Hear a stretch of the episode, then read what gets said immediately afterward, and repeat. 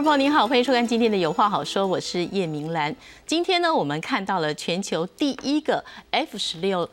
V 的这个战斗机的联队哦，在我国的嘉义的空军机队来进行接装的典礼哦，由总统蔡英文来主持。那么我们也看到了这个 AIT 的处长孙小雅呢，同时呢跟总统在战机前面来照相合影哦。这一次的这个联队的成军呢，是否代表台湾的空防战力提升多少？还有美台军力合作又？再度的紧密哦，今天的上半场呢，我们要好好的来讨论；而在下半场要持续关注的就是所谓的换脸哦、升尾技术哦。现在法务部要提出修法，也就是说呢，未来呢，如果你意图贩卖盈利哦，那最终可能到七年。不过七年这样子刑期是不是可以有效的遏阻呢？我们下半段要来好好的了解。我们先为您介绍上半场的两位来宾，首先欢迎的是资深军事记者施孝伟。啊，主持人好，大家好。也要欢迎资深军事记者吴明杰。主持人大家好。好，我们首先来看啊，今天上午呢，总统蔡英文呢在嘉义的空军军队来进行主持这个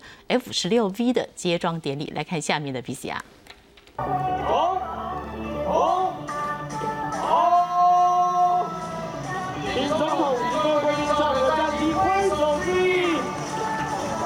中展现八字形验证 F 十六 V 低空三 D 立体性能，接着倒飞以及侧飞测试战机气动力以及操控性，也展现强大的钻身能力。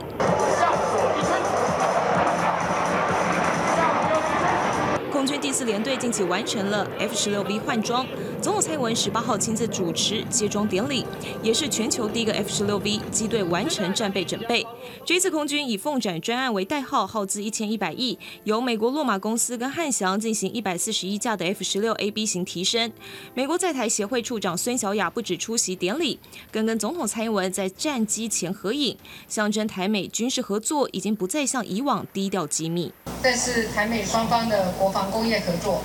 不仅是台美友谊的再进展，更代表台美伙伴关系的坚定承诺。我相信，只要坚守民主自由的价值，一定会有更多理念相近的国家跟我们站在同一个阵线。蔡文指出，这有台美友谊在进展、台湾航太科技在提升，以及国防战力更坚强等三项重要意义。面对攻击不断侵扰，蔡文感谢空军立即升空、捍卫领空的决心。而这一次 F 十六 V 最大的特性就是换装了 ASA 雷达，强化战机逆踪能力。呃，远距离的对空作战部分，因为雷达也有改，所以说我们可以更远的看到敌人，然后争取战术的的优势。那以及逆中图层方面的部分的话，也会让敌人更难锁定我。空军也展示 F 十六 V 上挂载各式飞弹，包括先进的中程空对空飞弹、响尾蛇飞弹、镭射导引炸弹以及电站干扰夹舱、夜间导航夹舱，借此展现对海、对空、对面的强大战力，宣告国防再升级。记者韩一鹏耀组加以报道。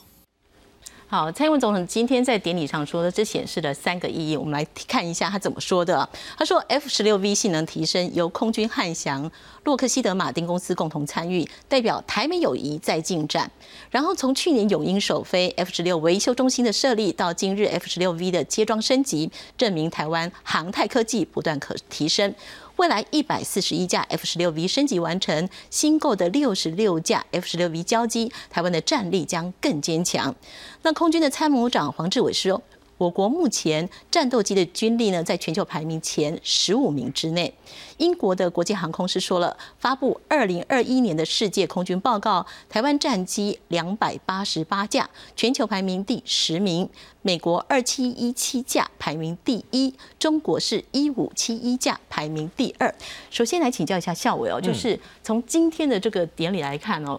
我们说台湾这个空防战力有其实是大大的提升了多少？哦，应该当然这个东西你很难用量化来去把它具体的把它量化，但是至少 F 十六这个 Block 两栋提升以后的 F 十六 AM 跟 BM 啊，那这个飞机它最大的特色是主，那它这次把等于飞机上面最重要的雷达航电，还有那个包含这个过去哈相对来说比较旧的这个飞控电脑都一起更换，那让这个飞机可以整合更多的现代化的这个武器装备在上面，例如像啊我。我们现在对我们的防务上来说，当然最大的挑战是大陆的歼二零战机啊，因为歼二零战机它本身是一个逆踪的战机嘛，哈，那逆踪战机它在呃逆踪的意义是怎样？它本身不是说你连眼睛都看不到，不是说它可以就是那种用光学隐形把自己都弄不见，是不是这样的？但它其实就是会大幅压缩你的雷达看到它的距离。例如说，我们过去做一个比较，你跟 F 三十五跟这个呃那个苏三十五两个对头的时候，对不对？F 三十五大概在五百公里外就可以看到苏三十五，但是苏三十五一直要飞到。五十公里左右才看得到 F 三十五，这个就是两个之间一个有逆踪，一个没有逆踪，在空战上的实际差距。那对于 F 三十五来讲，我就有真的四百五十公里，慢慢的排定各种战术来对付你，对不对？那同样歼二零它现在本身是一个逆中战机，对我们来说，那我们的这个防空雷达系统相对来说要找到它就没有那么容易。但是这次我们的 F 十六那个性能提升以后，那当然除了换了这个主动电子扫描雷达之外，哈，其实最大的一个事情大家比较没有注意到，其实我们这次啊，美国还同步出售了一款新的武器，叫做 A A Q 三三神射。手夹仓，大家看到神射手夹仓，总认为说这是一个用来啊，对于这个镭射导引炸弹作为精准啊，就是用来那就精准标定的这样一个武器。但其实它哈本身啊，它上面啊，由于它收获目标的方式是透过红外线，而且它这个红外线的效果非常好。美军啊，它把这个 A Q 三三它拿来干嘛呢？它把它最广呃做努力的宣传，不是宣传它能够打多准或干嘛，而是宣扬它的灾难救助跟人道救援能力。为什么？因为曾经啊，一架 B 五十轰炸机在三万英尺的高空。就用这个 A Q 三三啊，去找一个在大洋中啊，那个那个呃迷路的一一艘那个一一个小游艇，大概五人的这个小游艇，结果在三万英尺多高空找到了，然后看到一个热点，然后下去以后，对不对？再做一个那个精确的标定，确定就是，所以就代表就就是说啊，未来，因为你知道，以那个歼二零战机来讲，好，你就算你真的雷达的逆踪效果真的很好，真的如啊目前他们大概那个大陆这些网友所说那么好的，对不起，但是你的红外线讯机，也就是你战机会烧空气会发热。你只要有热，红外线就一定看得到，所以就变成说这两个东西搭配在一起以后，那 A Q 三三又跟雷达是联动。那如果说你 A Q 三三能够看到在空中的那个疑似的这个目标的话，那再由雷达在做精确的这样一个搜索跟啊辨证，这样的话，我们相对来说就跟过去你可能完全啊。在空中大概没有，那就是说，呃，没有办法能够顺利的看到那个，或者说监监测到歼二零的这个情况。相对来讲，过去你可能是已经非常严重的不平衡，但现在至少你有放手一搏的这个空间跟实力了。那再加上就是说，这次的这个飞机的这个改装啊，除了我们刚刚前面讲的换了主动电子扫描雷达之外，那另外其实也把过去旧的这个背控电脑类比讯号的换成数位讯号的那个呃背控电脑，因此它可以跟更多的哈先进的机载武器做更完美的很这个结合。那另外其实像这个飞机。哈，那过去因为用了二十来年，那其实，在空军内部也有很多 F 十六战机啊重损的，那他们其实也就利用这一次的机会，把整个飞机啊，那过去这些重损的，利用这个机会把它重新修复到可以飞。那另外，其实哈，其他线上这些战机，它也把它做一个呃，几乎可以说是用这个民航的标准来说叫 D check，也就是把整架飞机通通等于说拆拆散以后，连结构件都做非常清楚、那清啊非常彻底的这个分析啊，那个跟检查。然后另外还有把这个飞机的这个呃，轮架哈也换了，然后轮胎也换了，就是因为原本美国过去在卖给我们这个过的旧的这 F 十六 Block 两栋的时候，它其实有非常多的限制，例如说它的起落架是啊不能够让我们哈挂载太多的这些装备重量，也叫轻起落架。那但是这次呢，呃，由于哈那个 F 十六战机性能过那个提升的过程中，那也有实际的需求，所以美方这次也让我们的 F 十六新的这批那个那个性能提升这批战机能够换上哈，就是我们一般俗称叫 Heavyweight Gear，就是重装的这样一个那个起落架。让你这个飞机的最大起飞重量也可以加重了，然后你可以载更多的油、更多更多的弹，然后再搭配上新的呃这个主动电子扫描雷达，以及要更好的这红外线这个侦测的装备，让我们在过去可能啊在换啊 F 十六换装之前，因为我们过去的这个不管你是 F C K One 经国战机或 F 十六 Block 两栋，或是 Mirage 两千的这个战机，它基本上来讲，它不是说完全看不到那个逆中战机，而是说它要能够距离到距离非常的近哈，那才能够看得到。逆中战机这个情况，至少现在 F 十六 V 啊服役以后哈，让我们过去原本这样一个严重失衡的情况，至少变成一个有跟对方有放手一搏的一个空间了。是我们来看一下这个歼二零哦，跟我们 F 十六 V 哦之间的这个比较哦，最大速度呢，F 十六 V 是两马赫，那歼二零是二点五，那作战半径呢，F 十六 V 是九百公里，歼二零是两千，最大深线 F 十六 V 是一万八千公尺。那歼二零是两万公尺，那最大过载都是九 G，然后雷达用的也是应该是类似的一样的哦阿伊萨雷达。然后特点呢，F 十六 V 是适型油箱，延长航程航程，机身有逆中的涂料，而且呢，AIM 一二零中程空对空的飞弹。那歼二零呢是可空中加油，机身有逆中涂料，而且是 P 六霹雳十六中程空对空的飞弹。部署二零二三年一百四十一架 F 十六升级为 F 十六 V，二零二六年六十六架新购的 F 十六 V 全数交机。然后呢，歼二零是说二零二零年前他们已经换装六十架的歼二零，所以想请问一下明姐哦，就是说看到这样子，其实如果以像施耀伟刚才的呃说法，就是说其实。我们的空防战力其实真的是提升很多，特特别对推飞行员来讲哦，其实他所呃驾驶的这战机跟过去来讲哦，真的是差异蛮大的。哦，对，对于这一批这一个 F 六 A B 哦，这个提升到这个 Block 二十啊这样的一个性能，其实刚刚肖伟讲已经非常详细哦。那主要当然就是关键的重点在换了这个 A P G 八二三的雷达之后，简单来讲就是说你的眼睛可以看得更远，而且看得更清楚哦。那这一型的雷达可以不只是对空，也可以对地扫描。它具备全天候的这种高解析度哦，这个合成孔径雷达这种测绘的能力哦，也就是说，我今天可以在空中更早发现敌踪哦，那等于占了先机哦。那当然，这个发现是一回事哦。刚刚刚刚讲，当然是要看你是要对应什么样的这个敌机哦。如果今天是歼二十，当然某个程度因为它的逆中能力哦，那还有其他的一个方式可以哦来对应。但是目前来讲，我们从今年来说，解放军我们看到它这个呃入侵的骚扰，应该是说骚骚扰台湾西南空域这一块的部分哦，变成说它目前来讲，这个歼十六变成它的主力哦，那歼十六就没有这个所谓的逆中能力哦，那当然它还是大型的这一个战轰机哦，基本上来说，如果以我们现在换装的这一批哦，这个 F 十六这个 Block 二十来讲哦，等于说可以呃，在这个部分至少是呃，我觉得可以延长跟这个。呃，等于说侦获哦敌机，掌控它的一个行踪哦，我觉得是具备这个能力哦。那除了眼睛之外，其实当然还有很重要，我补充就是说，我们今天除了看到对方，你当然你的火力也非常重要哈，就是说你的拳头要打得够远够强哦。所以其实这一次这个凤展专案啊，除了换了这个 APG 八三的雷达机理翻修结构这些等等之类，也连同后来有追加一些弹药的采购哦，那包含像。这一个呃呃，后来其实川普有同意哦，等于说让台湾的战机首次获得具备攻击性的武器，也就是说 A G 呃 A H M 八十八 B 这种反辐射飞弹啊，那等于说透过这样的呃反辐射飞弹，其实基本上可以对敌方的这个地面防空雷达做这一个制压的一个动作哦，那变成说这个我们不是只有完全的防卫，必要的时候我们也能够反击，那同时还有这个。H N 一五四 C 哦，这个 J S O W 等于说也可以具备这个稍微呃距离可以往外扩增哦，打击敌方地面目标的能力。那还有包含像最新的这个出售给台湾的这个 S L M E R 哦，这个 H N 八是空射的这个鱼叉哦，除了过去来讲传统是可以打这个海上船舰之外，它也具备对港口地面目标某个程度的打击能力。也就是说现在。这个呃，除了我们的这个大脑的反应更快之外，眼睛看得更远、更清楚，我的拳头也可以延伸得更远哈。那所以变成说，我们某个程度除了被动的防卫，也有一定程度的这个主动反击的能力。那在空战的部分，这一次等于说，随着这一批军购案哦，本来一千一百亿的这一个预算规模，后来追加到一千四百亿，中间也包含了 AM 九 X Block Two 哦这种。短程空对空的这个飞弹哦，那这一型的飞弹等于说目前来讲，在空战来说哦，那 F 十六 V 来配挂来说，对于自己的防卫能力绝对也是有效的一个提升哦。特别是这一型飞弹，它具备偏轴飞行的能力哦，那配合联合的这个头盔系统哦，看到哪里打到哪里。那当然，这个呃它的射程也从过去哦 AM 九 M 本来大概只有十八公里，延伸到三十五公里哦，等于说让你的反应更快之外，你的拳头也可以出得更快啊。所以这些部分，我认为重点是说在于对。对于解放军对台的这个步步进逼的情况之下，某个程度台湾自我防卫能力的提升是具备一定程度的贺主，就是说把它这一个阻隔在这个区块啊，那当然要看中共它这个如果政治上决定要武力犯台的这个模式或者战场是放在哪里哦，那特别台湾我们。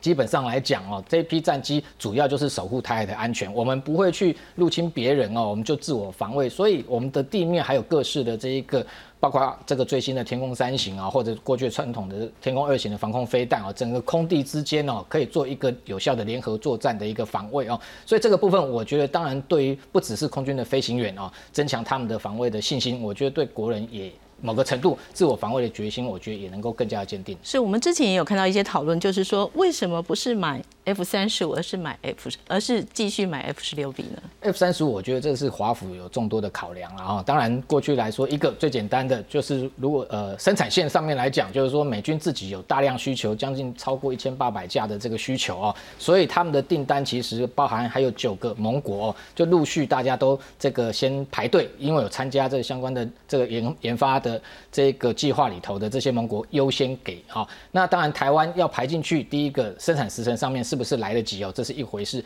另外一个还当然就是 F 三十五它昂贵哦，就是说主主要不是说只有采购这个战机本身啊，它的维护费非常的这个昂贵啊，就是说逆中战机它上面的这另一种涂料，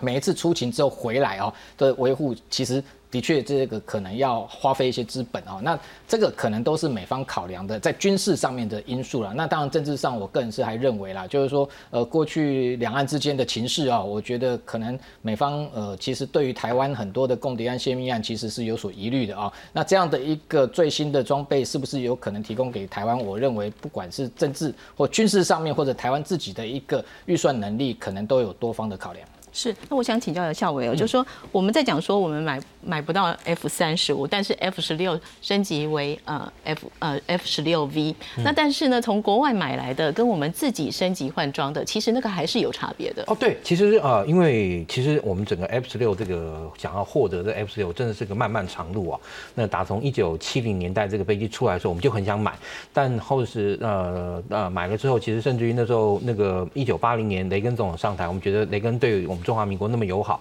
但结果后来他送了我们一个八一七公报，一直到呃一九九一年哈、小布希总统呃老布希总统为了这个竞选的这个因素啊，那他希望能够让这个德州啊这个票啊能够有更稳，所以呢他就宣布啊出售啊一百五十架 F 十六 Block 两栋战机。那当然后面其实我们国呃我们其实因为我们的这个空防需求，其实大概在过去扁政府时期啊，也曾经多次啊又跟美方要求购买的啊这个 F 十六 CD 啊啊战机啊就 Block 五零的，但是是啊美国一直不同意啊，甚至到马政府时期啊也不同意，一直到后来奥巴马政府中期，然后对呃当时对我们中华民国啊就是说你今天你这 F 十六战机哦还没有用到旧嘛，那你应该要先做性能提升嘛，所以那时候后来马前总统时代啊就签了这个啊 F 十六这个性能的这个同那个提升的这样一个部分。那当然后来那随着后来那个。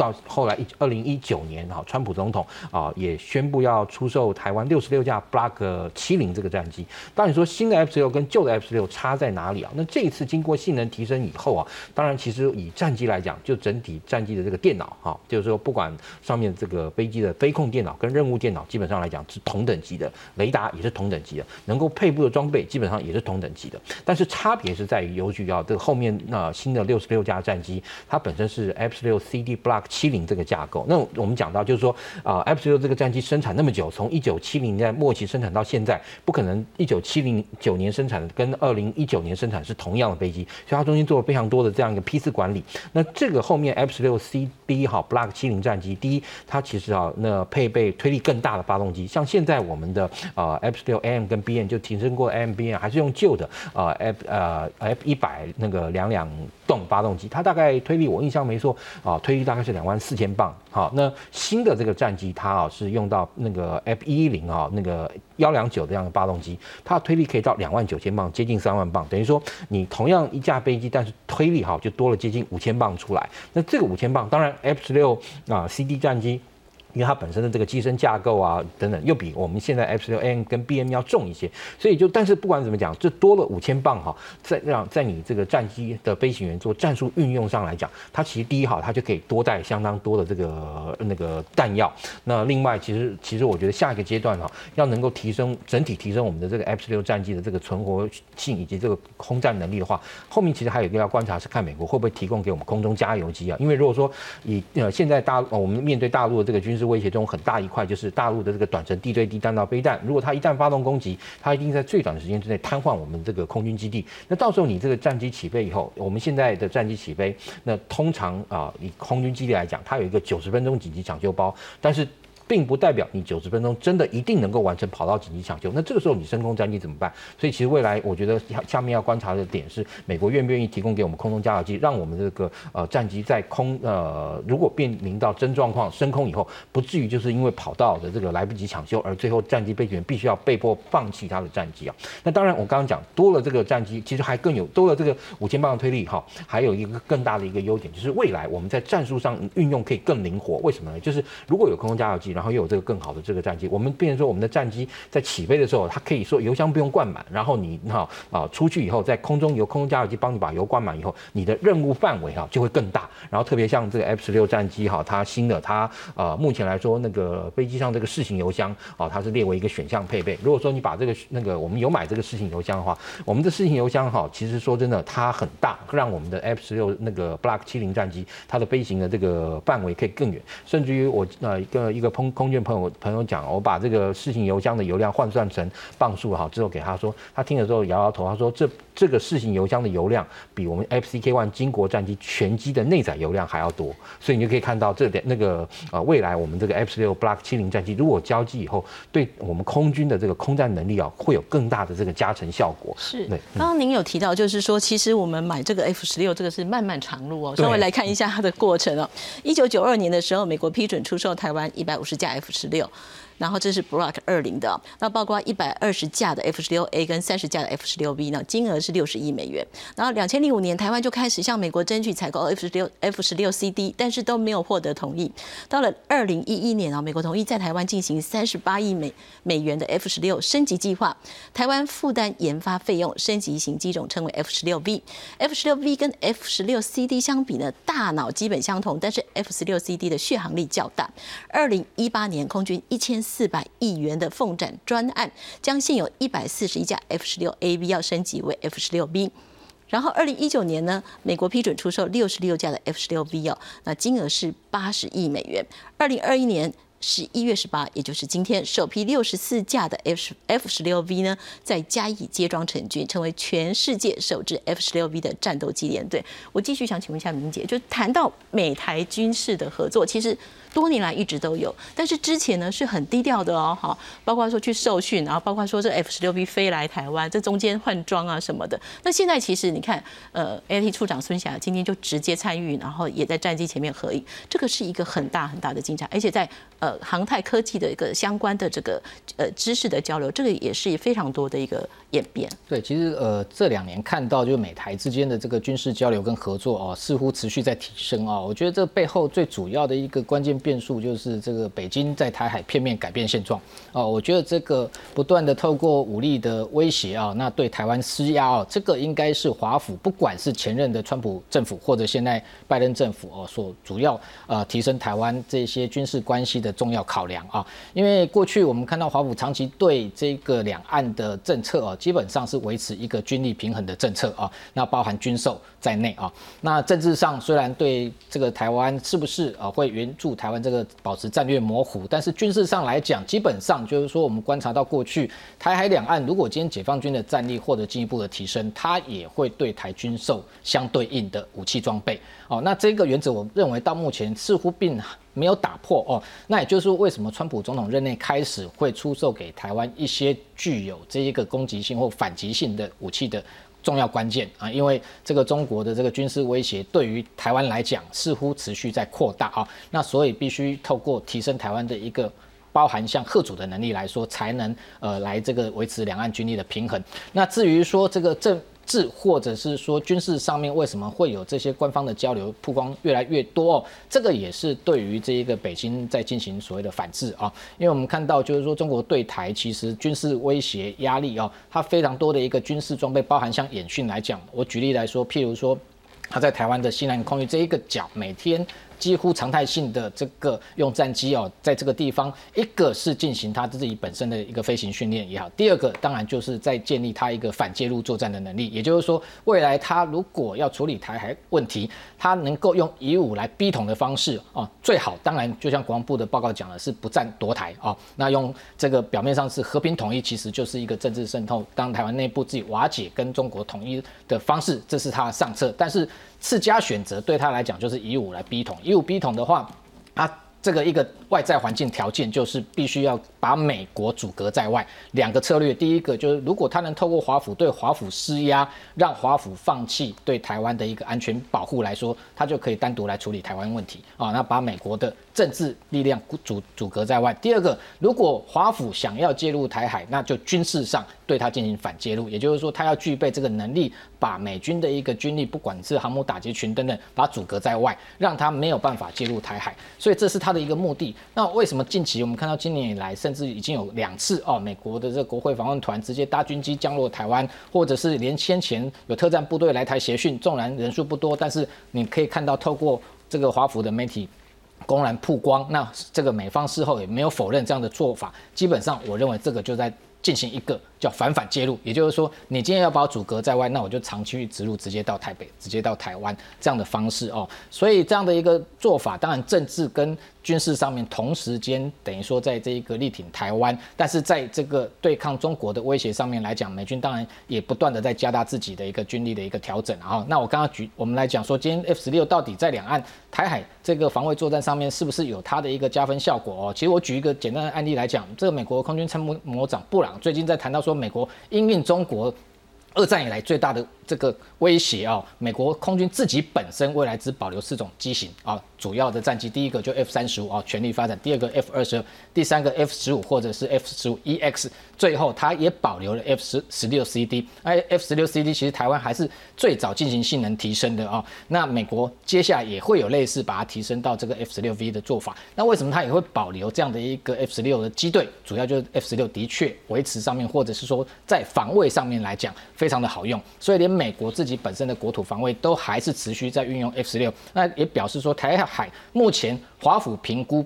以现有的这样的一个战力，那加上未来六十六架全新的这个 F 十六 V 来说哦，这个目前来说应该还是能够哦，在这个台海维持一定程度的平衡。但当然，这个成这个平衡，如果万一真的在解放军。步步紧逼的情况之下被打破，我相信美华府可能对台军售也会有其他新增的项目，包含像最近又传出说有可能台湾要采购六架全新的这个 E-2D 的预警机啊，那这些整个配套包含像刚刚谈到说加油机有没有可能也提供给台湾哦？我觉得这可能都列为华府的这个相关考量的选项。是我们或许也来看看哦，其实呢，中国呢对台湾的这个所谓的军事威胁哦，其实美国也感受到中国的一个军事威胁，来看一下啊状况是怎么样。美国国会呢在美中经济与安安全审查委员会的年度报告说到，解放军联合作战能力尚不足，那短期内武统台湾的风险还高哦。那五甲大校的共军军力报告是说呢，中国正快速扩建核武库哦，那未来十年内核弹头将达一千枚。美国参谋首长联席会。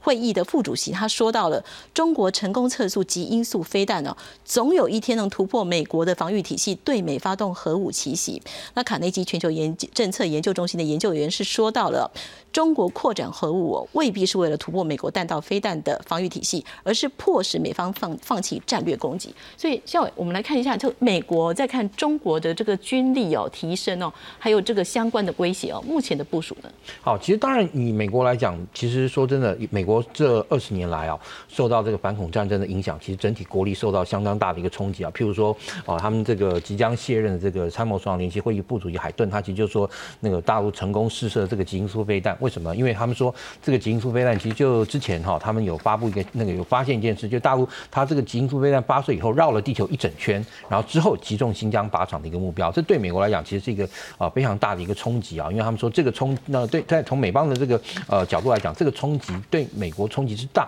不下于当年的这个史普尼克冲击啊！史普尼克就是苏联当初那个率先发发射的人造卫星。那美国现在在，特别是在这个高超音速的这个武器方面啊，目前在后面急起直追了。那整体来说，就那中国大陆趁着美国这二十年在做反恐战争的时候啊，再加上大概啊到西元二零零零年以后，大陆随着自己本身的这个经济的发展啊，呃有更好的这个财政状况以后，大量的进行装备的这个现代化。然后其实中国大陆在跟我们台湾的我们的军力哈，这个呃成形成一个交叉，大概也在两千零五年左右，在两千零五年之前，基本上我们那个在拥有的值可以抵消掉它量的这个优势，但到它两千零五年以后，它的这个量量跟值的优那个同步提升，让我们在这个台海这个军事那个天秤上啊开始失衡，所以这也是那美国那我们可以看到，就是说美国为什么要急着结束哈这个啊反恐战争一个很重要一个原因，因为在这个情况下，美国才有相对来说哈，它可以把它现有这样一个国防资源，然后集中用来哈开发新的这样一个武器，因为其实呃的确那美国当然以美国来说，它在传统武器以及很多的面向上来讲，它还是拥有啊那个。世代上的优势，但是我们刚刚讲到，让美国的那这些啊高层的这些呃那个官员极为担心的就是中国大陆它的这个高超音速武器的发展，然后再加上它其实啊那个在讲到这个核弹头这个部分嘛，那的确啊从美国的传统的角度来说，他会担忧这样的一个呃军力的这样一个发展会威胁到美国的一个安全，因为比如说我们说以这个美国的这个呃对于这样一个高超音速能够绕地球一周，然后才那个下来攻击到那个目标的这样一个。东西，他其实非常担忧，为什么？因为以美国的整体的这个弹道飞弹防御网来讲，它基本上都是防御从北方来的敌人，也就是不管呃或越北极而来敌人，不管你是中国大陆、北韩或者俄罗斯要发射核武攻击美国本土的话，一定要经过北极。好，所以在这个情况下，美国在阿拉斯加以及它的整个北美那个防空司令部，它的呃面向都是朝向北方的。那但是如果说今天这样一个啊能够横呃环绕地球一周，然后才集中目标这样一个高超音速的这样一个武器，对美国来说，它美国就会认为它很有可能从美国相对来说没有防御的这个后方南方啊这样进来，那对呃美国来讲，它的这个战略的这个核，特别是核武的这样一个部分，他就认为有一个被对方突破的一个空间跟那个破口了。对，是这有关到台海军力的形势哦，以及这个美中两美中之间的这个军力的一个消长哦，我们当然会持续来关注哦。